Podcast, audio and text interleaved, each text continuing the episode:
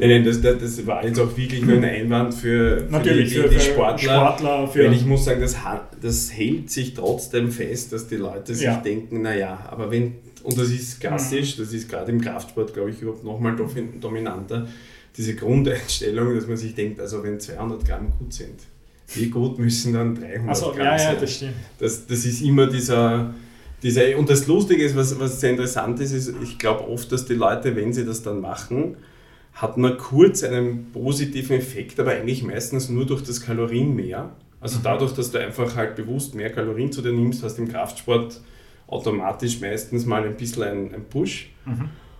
Und das droppt dann immer automatisch ab mit den ganzen Negativerscheinungen, die, da, die daraus Mhm. halt dann entstehen. Und das andere, was ich halt auch sagen muss, was für, unseren, für unsere Gesprächsreihe vielleicht auch relevant ist, was einem als Jugendlicher natürlich völlig egal ist oder vielen, vielen, vielen Gott sei Dank eh nicht mehr. Aber dass es halt auch wirklich schwierig ist, diese Mengen Eiweiß in einer ethisch vertretbaren Variante zu Mhm. sich zu nehmen. Also Mhm. da meine ich jetzt nicht einmal unbedingt, dass ich bin jetzt kein, kein Veganer und auch kein Vegetarier, bei Gott nicht, aber, aber diese Mengen, die ich dann zu mir nehmen muss, das funktioniert dann einfach immer und das ist auch immer der Klassiker, die Leute kaufen sich einfach mal 10 Kilo Händel und, und Also das heißt, arbeiten das sich da durch. über tierische Lebensmittel sehr stark. oder? nur und dann halt meistens sinkt dann automatisch auch immer das Geld, das ich ausgebe, weil keiner gibt dann Mhm. aus für wahnsinnig glückliche Rinder, wenn er irgendwie 400 Gramm Eiweiß am Tag zu sich Genau. will, sondern da, da kauft man dann doch lieber im Großhandel und das ist halt, und da sind wir dann auch wieder bei der, dem Diskussionspunkt, wie viel Negativstoffe ich dann eigentlich zu mir nehme zum Decken dieses Proteins, Mhm. Weil ich lauter Legebatteriehändeln fresse oder sonst irgendwas. Ja, Und stimmt. Also um die Mengen irgendwie zu bewerkstelligen, brauchst du einfach. fast Du nicht kommst nicht um relativ viel tierische Lebensmittel Ja. oder herum. Ja, Und das ist vielleicht, fast- ich glaube, das ist auch, unmöglich. ist auch ein wichtiges Schlagwort. Ne? Wie, wie, wie ist da unser Zugang dazu? Was, was können wir jetzt aus heutiger Sicht sagen? Ich meine, es gibt jetzt irrsinnig viele Erkenntnisse. Wir haben bei den allgemeinen Bes- bei der Besprechung der Makronährstoffe auch schon erwähnt. Ähm, es gibt schon, ich würde sagen, es ist gar nicht mehr so stark wie noch vor zehn Jahren. Aber Proteine oder proteinreiche Lebensmittel werden schon sehr gepusht, sehr gehypt, sind im Ja. Lebensmittelhandel sehr präsent, oder? High Protein, Joghurt, High Wobei, Protein. was mich da immer, das muss so ganz kurz, Ja. was, ich, was mich da immer irrsinnig stört, ist, wenn Leute Protein bewusst leben wollen und dann darum ist eben dieses Zählen immer oft wichtig, ist, wenn ich so ein Nahrungsmittel auswähle, und das stimmt, Protein ist ja mittlerweile fast wie ein Marketing-Gag. Mhm. In Wirklichkeit, das ist ja den Leuten völlig, also dem Nahrungsmittelhersteller Ja, ist ja eigentlich völlig wurscht, das soll halbwegs gut schmecken, ein bisschen billig sein und sich gut verkaufen. Mhm. Aber wenn Protein draufsteht, dann ist das schon mal gut. Und ich muss sagen, es gibt wahnsinnig viele Nahrungsmittel im Supermarkt, da steht extra High Protein drauf. Mhm. Und wenn ich dann schaue, ist das, das eigentlich das geringste Makro, das drin vorkommt. Mhm. Also da ist dann wahnsinnig viel Zucker Genau. drin, teilweise Genau. relativ viel Fett. Das ist Ja. genauso wie, wie Proteinriegel. Wenn, ein, wenn ich einen Proteinriegel kaufe und Protein ist nicht das, der Hauptmakronährstoff in diesem Produkt, Ja, sondern es ist eigentlich ein Dattelriegel, der Spuren von Hanfprotein enthält. dann sind wir wieder nicht bei dem, was wir vorher schon gesagt Genau. haben. Hormongleichgewicht, oder? Wenn sobald die Kohlenhydrate wieder im Vordergrund sind, wirkt ja das wieder dementsprechend. Genau. Ja, genau, da kann ich dabei pflichten, weil wenn du ein Lebensmittel herstellst, also ich weiß ja das von, von diversen Produktentwicklungen, äh, 20% der, des Kaloriengehalts muss aus Protein sein. Und dann kann ja das als High-Protein-Produkt Bei positioniert 20%, werden. Bei okay. 20 Prozent. Also das heißt, ich, ich gebe da vollkommen recht, sämtliche Riegeln, sämtliche Crunchy-Müslis, was immer da am Markt ist, das muss ja jetzt nicht ein ausschließlich proteinreiches Lebensmittel sein. Und ich glaube, Ja. der Kunde versteht das aber ein bisschen drunter, weil er dann, oder manche Kunden, Ja, es steht drauf und ja. dann denkt man sich, und ich Es ist glaube, es ist auch High-Protein, oft so ja. diese, diese Auswahl. Das ist so Ja, wie, ja. und da gibt es so Schlagwörter, jetzt ist halt glutenfrei, proteinhaltig und Genau. fettarm, Genau. sind oft für die Leute, wo sie sich denken, das klingt nach einer wirklich guten Wahl. Das sind die neuen Qualitätskriterien geworden und daran orientiert man sich. ja. Ja. Aber ich meine, zu diesem Thema zurück, ja, es gibt, wir, wir wissen, es gibt pflanzliche und, und tierische Lebensmittel. ja, mit einem teilweise hohen Proteingehalt. Und ich glaube, für, für, für die Leute jetzt, das ist immer schon ein heißer Diskussionspunkt, wie, wo orientiere ich mich? Ja, das heißt, man wird ja mit dieser Vegan Mania konfrontiert, man wird mit, mit Low Carb Ernährungsformen konfrontiert, ketogene Ernährung, High Protein, was auch immer. Und wie, wie kann ich mich da jetzt eigentlich orientieren? Und das ist ja natürlich ein, das ist schon eine, eine sehr, sehr spannende Diskussion mittlerweile. Und was du vorher gesagt hast, also jetzt vielleicht auch ein, ein riesiger Unterschied. Und das steckt ein bisschen in dem, was du angesprochen hast mit diesen sogenannten High-Protein-Lebensmitteln. Äh, wenn du hohe Proteingehalte realisieren willst in der Nahrung, dann ist das natürlich wesentlich einfacher mit tierischen Lebensmitteln. Warum?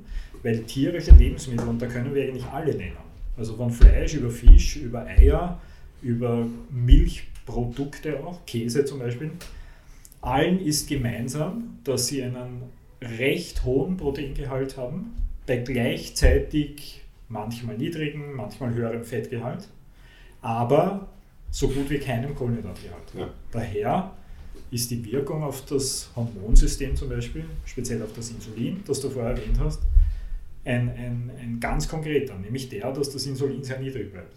Und das heißt, ich kann ja automatisch, natürlich, wenn ein Lebensmittel jetzt sehr kohlenhydratarm ist, dann fällt es mir relativ leicht, das, die, die Proteine nach oben zu bringen. Ja. Wenn wir an die pflanzlichen Proteinquellen denken, jetzt konkret, wenn ich die genauso jetzt aufzählen darf wie die tierischen, das heißt, äh, Hülsenfrüchte werden eigentlich immer an erster Stelle gegeben. Zweifelsohne. Wir liegen da in einem Proteinbereich, der mit Fleisch durchaus vergleichbar ist, sogar höher ist. Wir haben sogar die Sojabohne, wir haben die Süßlupine mit einem Anteil von, von 40 Gramm Eiweiß auf 100 Gramm. Das ist eigentlich doppelt so viel, ja, doppelt so viel Fleisch. Ja. Ähm, aber gehen wir jetzt zum Durchschnitt, also wenn wir alle Linsen und Bohnen in einen Topf werfen ja, und einen, einen, einen Strich drunter machen, unseren Durchschnittswert errechnen, dann sind wir wahrscheinlich bei so 22 bis 24 Gramm. Ist aber noch immer höher als Fleisch. Ja. Aber was ist bei den Hülsenfrüchten? Wir haben gleichzeitig einen wahnsinnig hohen Kohlenhydratgehalt. Weil wenn ich jetzt äh, erwähnen müsste, die Kohlenhydratquellen, dann würde ich sagen, ja, natürlich die Hülsenfrüchte. Die stehen mit Getreide an erster Stelle weil die liefern irrsinnig viele Kohlenhydrate. Ja. Gleichzeitig sind sie aber die hochfavorisierte pflanzliche Proteinquelle. Das ist ein Riesenunterschied zur tierischen Quelle. Zweite Geschichte, Nüsse und Samen.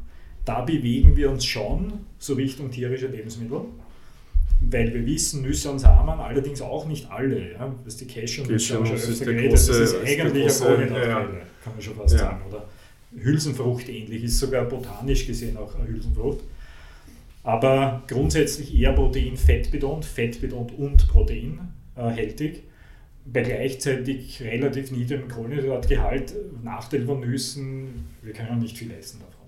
Also wir können jetzt 100 Gramm Nüsse, jetzt im Vergleich zu 100 Gramm Emmentaler, da wird dann schlecht. Also da kriegt man, wird man Durchfall kriegen. Das heißt, Nüsse haben irgendwie sowas ähnliches wie, wie leichter Snack oder Topping oder Ergänzungswirkung also es ist sinnvoll, Nüsse irgendwo dazuzugeben, weil ich kann dann sogar diese, diese Proteinqualität verbessern. Ja? Beziehungsweise, beziehungsweise, weil du gesagt hast, ähm, man kann nicht so viel essen. Bei Nüssen kommt dann halt auch oft wieder dazu, wenn ich jetzt die Gesamtkalorienbilanz mhm. sehe, dass ich halt Stimmt. durch die Fette mich dann da relativ rasch rausschieße. Genau. Und wenn wir jetzt die, die, die dritte Quelle, also neben Nüssen und Samen, also zum Beispiel sowas wie Sonnenblumenkerne, Hanfsamen, um nur zwei Beispiele zu nennen, Hülsenfrüchte haben wir als dritte Quelle eigentlich ausgewählte Getreidesorten. Die sind natürlich sowieso unsere Kohlenhydratquelle. Ja. Aber wir können Hafer, Amaranth, Quinoa herausnehmen und sagen, okay, da sind wenigstens 14, 15 Gramm je nach Ernte auf 100 Gramm. Ja. Gut. Und die vierte Quelle sind grüne Blätter.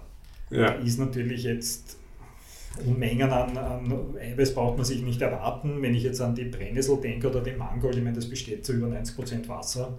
Das heißt, wir sind in einem sehr geringen Bereich, aber fairerweise muss man sagen, die Qualität ist recht gut, aber es hat ja auch einen Zusatzcharakter. Beziehungsweise, was mir da immer gefällt, das sieht man ja dann schon oft, wenn man irgendwie so vegane Postings sich anschaut, dann wird ja doch manchmal verglichen, dass, weiß ich nicht, also manche pflanzlichen Eiweißquellen, weiß ich nicht, Protein, also Brokkoli zum Beispiel mehr Protein hat auf so und so viel Gramm genau. als irgendwas. Ja. da muss man dann halt auch immer sich real anschauen, wie viel Gramm kann ich von was essen. Genau. Weil Und das wird bei Brokkoli auch ein bisschen schwierig. Also das ist Stimmt. erschöpfend. Das muss man auch immer fairerweise sagen. Ich meine, meinetwegen, wenn wir bei den grünen Blättern sind, ja, und das ist ja eh, ja, äh, dann, dann gibt es natürlich die Algen, also Ja. sagen wir jetzt mal Ja, wahres klar. Gemüse dazu. Aber da sind wir bei einem ähnlichen Punkt. Genau das, was du über den Brokkoli gesagt hast. Ja, die Spirulina-Alge zum Beispiel, mit der beschäftige ich mich relativ viel. Die Spirulina-Alge hat immerhin 60 Gramm auf 100 Gramm. Das ist enorm. Das ist der ja. dreifache Wert vom Fleisch. Das könnten wir jetzt einmal da so hinschleudern. Aber wie viel Spirulina können wir essen? Ich meine, ich kann das sagen. Also wenn du jetzt besonders äh, offen bist gegenüber einem gewissen Geschmack, dann kannst du gesagt. maximal 5 Gramm essen. Aber das ist eh wirklich was für hartgesottene. Ich meine, da kannst du 5 Gramm Spirulina-Pulver in irgendeinen Smoothie geben oder Fruchtsaft. und dann die Augen zu machen. Oder eher nicht Fruchtsaft, weil dann bist du wieder in dem, in dem, in dem, in dem Kohlenhydrat-Ding.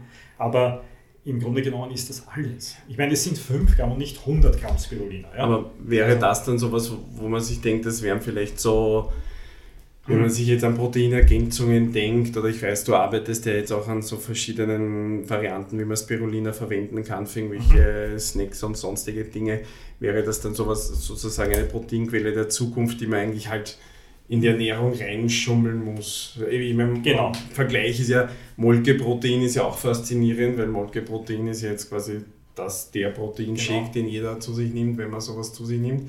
Das ist auch überall drin, in allen Regeln und was weiß ich was. Und war ursprünglich ja ein Abfallprodukt aus der, also Molke ist ja mehr so ein Abfallprodukt aus der Mhm. Milchindustrie, wo Genau. dann irgendjemand draufgekommen ist, könnte man ja eigentlich weiterverwenden. gewisse und- Aber das heißt, da schummelt man dann eigentlich auch so rein und hat Stimmt. eigentlich dann Stimmt. und theoretisch wäre das nur die ethisch wesentlich interessantere Genau. Variante, wo ich sage, ich habe Genau. eigentlich eine Pflanze. Genau. Ich meine, um, um das vielleicht, jetzt, jetzt habe ich da diese pflanzlichen Eiweißquellen äh, irgendwie jetzt, jetzt kurz so beschrieben. Ähm, ich, ich will natürlich nicht, dass der Eindruck auch entsteht, okay, also wenn man da jetzt so zuhört, ist, naja, die tierischen haben ja dann eine wesentlich bessere Qualität, aber ich muss jetzt kurz nur der Vollständigkeit halber dazu sagen, Hülsenfrüchte, wenn wir da zurückkehren, es gibt schon drei Produkte, die sind in etwa vergleichbar mit den tierischen. Und zwar Lebensmittel, die tatsächlich einen sehr, sehr niedrigen Kohlenhydratgehalt haben und ein bisschen so das erfüllen, was Fleisch repräsentiert. Das ist konkret Tofu und Tempeh als Sojabohnenprodukte. Das sind beide, ich meine, die kann man vergleichen mit Schafkäse oder mit Fleisch. Schwierig, aber, aber jetzt sagen wir mal, Schafkäse ist, glaube ich, ein gutes. Du meinst Ja. jetzt vom, vom, vom, Vom- vom Nährstoffgehalt. Also vom Ja, Nährstoffgehalt, ja. also das heißt circa so vom Fettgehalt, vom Proteingehalt und bei gleichzeitigem sehr niedrigem Kohlenhydratgehalt. Und das dritte wäre Seitan oder Weizengluten, aber das ist natürlich jetzt in Zeiten wie in Zeiten von Glutenfreiheit, Glutensensitivität oder ähnlichem. ist das jetzt sehr verschrien und hat ja fast wirklich eine eher Ja, aber der ist wie, der hat Ja. wirklich Seitan hat gelitten, wobei ich muss Seitan sagen, es schmeckt irrsinnig Schmeckt gut. wahnsinnig gut. Ist gegenüber Tofu Ich liebe es eigentlich geschmacklich, viel, viel besser, Aber aber, hat ein bisschen hat ein gelitten. bisschen gelitten. Aber da- das nur der Vollständigkeit halber. Aber ne? also diese Produkte Könnte man, könnte man dann theoretisch sagen, wenn man sich das jetzt so anhört, wenn ich jetzt, wir haben ja vorher gesagt, Protein muss eigentlich immer so der, der Basisbaustein sein und ich spiele dann mit Fett und Kohlenhydraten. Ich würde Mhm. immer sagen, das ist ein bisschen typenabhängig. Ja. Also da gibt es sicher einen Genotyp, der, der mehr für Mhm.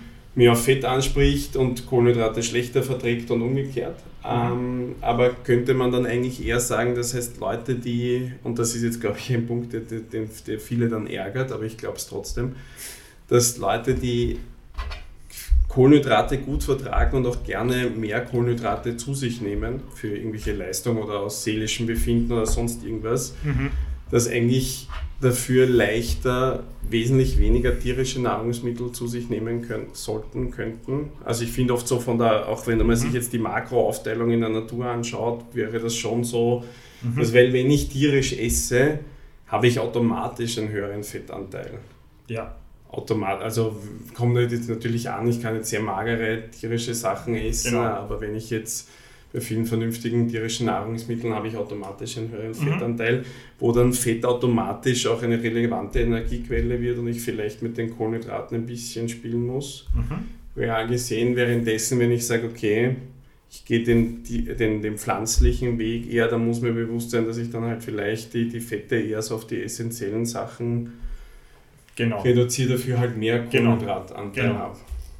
Ich meine, insgesamt glaube ich, ja, ich glaube, was, oder mir fällt auf, was immer viele interessiert, na gut, wie, woher hole ich mir jetzt das Eiweiß? Wenn wir viele Dinge berücksichtigen. Also, weil wir können ja zum Beispiel dieses ganze Thema ganz pragmatisch ernährungsphysiologisch abhandeln. Oder weil da müssten wir eigentlich sagen, oder ich weiß nicht, aus meiner Sicht, ich glaube, du vielleicht erst recht, aber, aber ich denke, die tierischen Lebensmittel sind ernährungsphysiologisch schon interessanter ja, vom Output. Das können wir, glaube ich, jetzt noch immer sagen. Äh, wenn, das ist jetzt rein ernährungsphysiologisch. Äh, wenn wir allerdings jetzt ethische, ökologische, ja. soziale Aspekte mit einbeziehen, und das wäre ja dann sozusagen immer diese berühmte ganzheitliche Sichtweise, oder, oder wenn wir das alle aus unterschiedlichen Perspektiven anschauen, dann kommen wir wahrscheinlich schon zum Ergebnis, dass die ja, dass es so ein, ein gesunder Mix ist. Also für die, die sich für eine vegane Ernährung entscheiden, ja, das ist ja wunderbar, mehr als legitim, aber die sind dann schon insofern, weil das hängt schon vom Körpertyp auch ab, die sind dann schon gefordert, ähm, gerade auf, auf diesen Eiweißpart besonders Wert zu legen. Also das heißt, auch zusätzlich gefordert, dass man einen gewissen Kalorienanteil auch über Fett abdeckt, weil ja. sonst wird es automatisch kohlenhydratlastig. Ich kenne niemanden, der vegan ist, ja. der nicht eine komplette Kohlenhydratlastigkeit hat. Auf Dauer. Geht auch fast. Ja, also ist wirklich schwierig. Also wie weißt du, diese Keto-Vegan ja, Variante. Also Keto-Vegan, ja. Hut ab vor jedem, der das irgendwie schaffen kann, weil das ist. Also, also nur zur, zur Erklärung, Keto-Vegan bedeutet ja dann ähm, kohlenhydratfrei und unter, wie jetzt, jetzt könnte man mal die ganzen pflanzlichen Lebensmittel analysieren Fett, wo Avocado essen. Naja, ich muss sagen, also Keto Vegan hat für mich, wenn dann nur ein, also ethisch ja, aber hat jetzt für mich, wenn nur irgendwie so wirklich so einen Platz, wo man das hintun könnte, ist, wo ich sage, wenn wir mal irgendwann länger über Keto reden, kann ich da länger drüber reden, aber ähm, es gibt ja dann doch einige medizinische Untersuchungen, wo man sagen kann, dass das, dass das Weglassen von Glucose einen, einen vorteilhafte Entwicklung bei gewissen Krankheiten mhm. hat. Also, also so wie zum Beispiel bei, bei, Krebs oder bei, bei vielen entzündlichen Prozessen, wo man wirklich sagt, man macht jetzt keinen Einschnitt aus, weil das so lecker ist oder weil ich glaube, dann bin ich besser sportlich oder schaue im Sommer toll aus, sondern wenn es wirklich um irgendwas geht, wo man sagt, okay, es wäre jetzt interessant, das wirklich wegzulassen. Jetzt gibt es aber natürlich auch so ein Sachen, da wäre jetzt auch wieder Krebs das Thema, wo man dann oft diskutiert, wie viel tierische Nahrungsmittel wirklich dann gut bei manchen Sachen sind. Also gerade bei Darmkrebs sind da ja oft mhm. Themen und Studien und mhm. was weiß ich was. Und wenn ich jetzt, und das kann ich halt nur meines Erachtens nach halt nur bei Keto, weil halt Fett einfach anders funktioniert. Wenn ich jetzt ein Körpertyp bin, der jetzt Leistung total nach hinten stellt, Geschmack total nach hinten stellt und es geht nur um Funktion, dann kann ich sagen, dass ich von mit Fett relativ lange, relativ mhm. gut leben auch, kann. Das heißt, ich kann, da gehen wir dann meistens von Konstrukten aus, wo man sagt, ich faste sehr viel, esse vielleicht eine Mahlzeit am Tag und die ist dann zu 80% Fett. Dann sind möglichst irgendwelche Pflanzenstoffe drin und ein bisschen Proteinanteile. Weil bei den Leuten, wo man wirklich so medizinische Ketose sucht, darf auch der Proteinanteil nicht so hoch werden, weil der mich sonst wieder quasi mhm. aus meiner medizinischen Ketose genau. Und das ist wirklich das Einzige, wo ich sagen würde, da würde ich mich vielleicht in sowas reinsteigern und so. so. Sonst muss Gut, ich sagen, das ist eine ist Spielart, das ist fast nicht durchführbar für den Normalverbraucher. Und vor allem, wenn man mehrere Sachen am Tag isst, also ja. wenn ich jetzt fünfmal am Tag esse, wird das ja.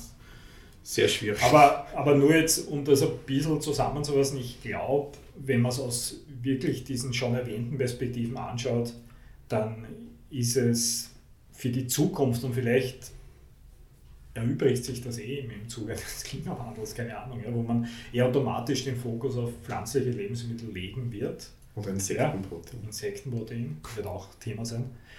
Dass es vielleicht sowieso so ist, ja, dass man, wie gesagt, pflanzliche Lebensmittel bevorzugt. Und ich glaube, aus, aus diesen Sichtweisen ist es denke ich, schon ganz interessant, wenn man die, die, die pflanzlichen Proteinquellen jetzt, und wir reden über Protein, doch in den Vordergrund rückt. Ja. Ich glaube, dann könnten wir das eigentlich, damit wir das Ganze dann auch so zum Abschluss bringen, sagen, Ja. wenn man sich jetzt irgendwas mitnehmen soll, dann würde ich sagen, dass das eine wäre dieses Protein-Baseline für die Leute, die sich noch nie damit beschäftigt haben, dass man sagt, Mhm. diese, mm, sagen wir, 1 bis 1,5 Gramm, Genau. die man mal Genau. täglich einbaut in seinem Leben. Mhm. Man schaut, wo man dann tatsächlich andere Nahrungsentscheidungen treffen muss. Mhm. Wie gesagt, für die Leute ist das dann meistens noch nicht so schwierig, dass das Tierische nur überhand nimmt, weil den meisten geht es dann eher am Nerv. Aber vielleicht dann der zweite Schritt wäre dann bei denen, die, die sagen wir, sehr viel Protein zu sich nehmen, dass man sagt, 2 Gramm ist eine gesunde Obergrenze. Mhm. Was für wirklich, muss man sagen, also für die meisten Nicht Natürlich, aber- ja, Ja. man muss jetzt auch sagen, weil es gibt sicher welche, die schauen sich das dann an, die kriegen Panik und denken sich 2 Gramm, dann bin ich atrophiert. Aber, sondern ich muss wirklich sagen, also mit 2 Gramm Protein pro Kilogramm Körpergewicht ist man als natürlicher Athlet, kommt man überall hin, wo man Mhm. hinkommen muss, möchte, so darf. Ähm, das heißt, Obergrenze, unter, also Untergrenze, Obergrenze, dass man das circa mal definiert. Ähm, zu viel drunter lange Zeit ist nicht sinnvoll, zu viel drüber Mhm. lange Zeit ist nicht sinnvoll. Und dann würde ich schon in den Raum stellen, wenn man sagt, wenn tierische Eiweißquellen, Mhm. dann durchaus auf alle Fälle nicht nur aus ethischen Gründen, aber jetzt auch nahrungstechnischen Gründen immer schauen auf die Quelle, woher das kommt. Mhm. Und tierische Proteinquellen müssen mehr kosten. Mhm. Wenn man bei tierischen Proteinquellen spart, ist das, dann, dann Genau. ist bei, dann geht es sicher eher darum, dass man sich denkt, vielleicht doch lieber nur 1,8 Gramm oder 1,5 Gramm pro Kilogramm Körpergewicht und dafür mehr ausgeben Mhm. als Genau. die 4 Gramm, die eh keiner braucht Genau. und das, Genau. das Massenhändel. Und das, das dritte, äh, vierte wäre es dann, ähm, dass sich jeder eigentlich überlegen sollte, wo könnte ich eigentlich ähm, tierische Eiweißquellen durch pflanzliche sinnvoll ersetzen. Genau. Das finde ich gut. Das ist. Genau. Ich, genau. ich muss sagen, wie bei allen Sachen, ich würde sagen, sowohl beim, wenn man jetzt mal Protein generell mal steigert, würde ich das den meisten Leuten halt vielleicht mal, dass man sagt, ich steigere zuerst mal konstant auf 1 Gramm pro Kilogramm Körpergewicht Mhm. pro Tag, halte Mhm. das eine Zeit lang und wenn das funktioniert, steigere ich vielleicht auf 1,5 Sukzessive. Ja. damit, weil die meisten Leute haben auch keine wirklich funktionierende Proteinverdauung noch und solche Mhm. Sachen, also das ist manchmal nicht so gewohnt. Und bei pflanzlichen Proteinen würde ich das manchmal auch empfehlen, dass man die so einschleicht, Sukzessive. weil Ja. also Genau. für die meisten Leute, wenn die jetzt probieren, 2 Gramm pro Kilogramm Körpergewicht in Hülsenfrüchten abzudecken, das wird Geht dann schwer wird sehr schwierig. Ja, das Also, stimmt. Das stimmt. Aber das wäre, glaube ich, so Ja, super. Aber ich finde, ich, das, das ist schon, dass ich würde sagen, jeder Mensch sollte sich mal grob seine Nahrung zumindest ein, zwei Wochen anschauen, schauen, wo befinde ich mich da Genau. und vielleicht das irgendwo in dieser Mitte zwischen. Ich glaube auch, das sind vorab einmal jetzt, glaube ich, ganz, ganz gute Infos. Äh, Wir können über das Protein noch Ganz viel, viel länger, vielleicht machen wir sogar ein Protein Advanced. Teil 2. Oder Teil 2. Eins, eins muss ich noch sagen, weil das auch immer so, das kommt jetzt auch noch so ein Sportmythos, weil ich das immer sehr interessant finde, weil im Sport ist ja Protein überhaupt ein Markengag. Also das ist ja dann überhaupt alles und was dann auch sehr dazu kommt, ist das Thema Aminosäuren. Ja, ja. Das Interessante ist, ist ja, jeder, jeder Kraftsportler, den ich kenne, der frisst dann eh schon irgendwie 4 Gramm pro Kilogramm Körpergewicht Eiweiß, hat alle Zustände. Und dann liest er aber, er muss die und die Aminosäuren extra nehmen. Da gab es dann Mhm. eine Zeit lang immer ganz viele Aminosäurenkapseln und Getränke Ja. und Ding. Ähm, jetzt noch eine, eine Frage. Würdest du sagen, dass wenn ich jetzt dieses, sagen wir, zwischen 1,5 und 2 Gramm Protein pro Kilogramm Körpergewicht zu mir nehme, decke ich dann auch alle Aminosäuren ab, die ich brauche? Im Ja. Normalfall. ja. Gibt es irgendwelche, wo man sagt, da herrscht Nein, chronischer also- Mangel? Also aus meiner Sicht nicht. Nicht also wenn du, wenn, du, wenn du das machst, was du vorher schon angesprochen hast, wenn du auf gute Qualität von proteinreichen Lebensmitteln achtest ja, und generell ist Aber das, natürlich bei weitem, das ist gut, das ist, bei jetzt, weitem abgedeckt. das ist jetzt ein schöner Abschluss, weil du das gesagt hast. Ähm, bevor man sich dann die Gedanken macht und Aminosäuren da kauft oder ein besonders tolles Whey-Protein oder was weiß ich was, sollte man dasselbe Geld in bessere, genau. hochwertigere genau. tierische oder pflanzliche Eiweißquellen stecken, genau. weil das halt das ja. sinnvoller ist. Gut, ich ja, glaube, das waren die Proteine. Ja. Und ja, danke. Ich hoffe, es war was dabei.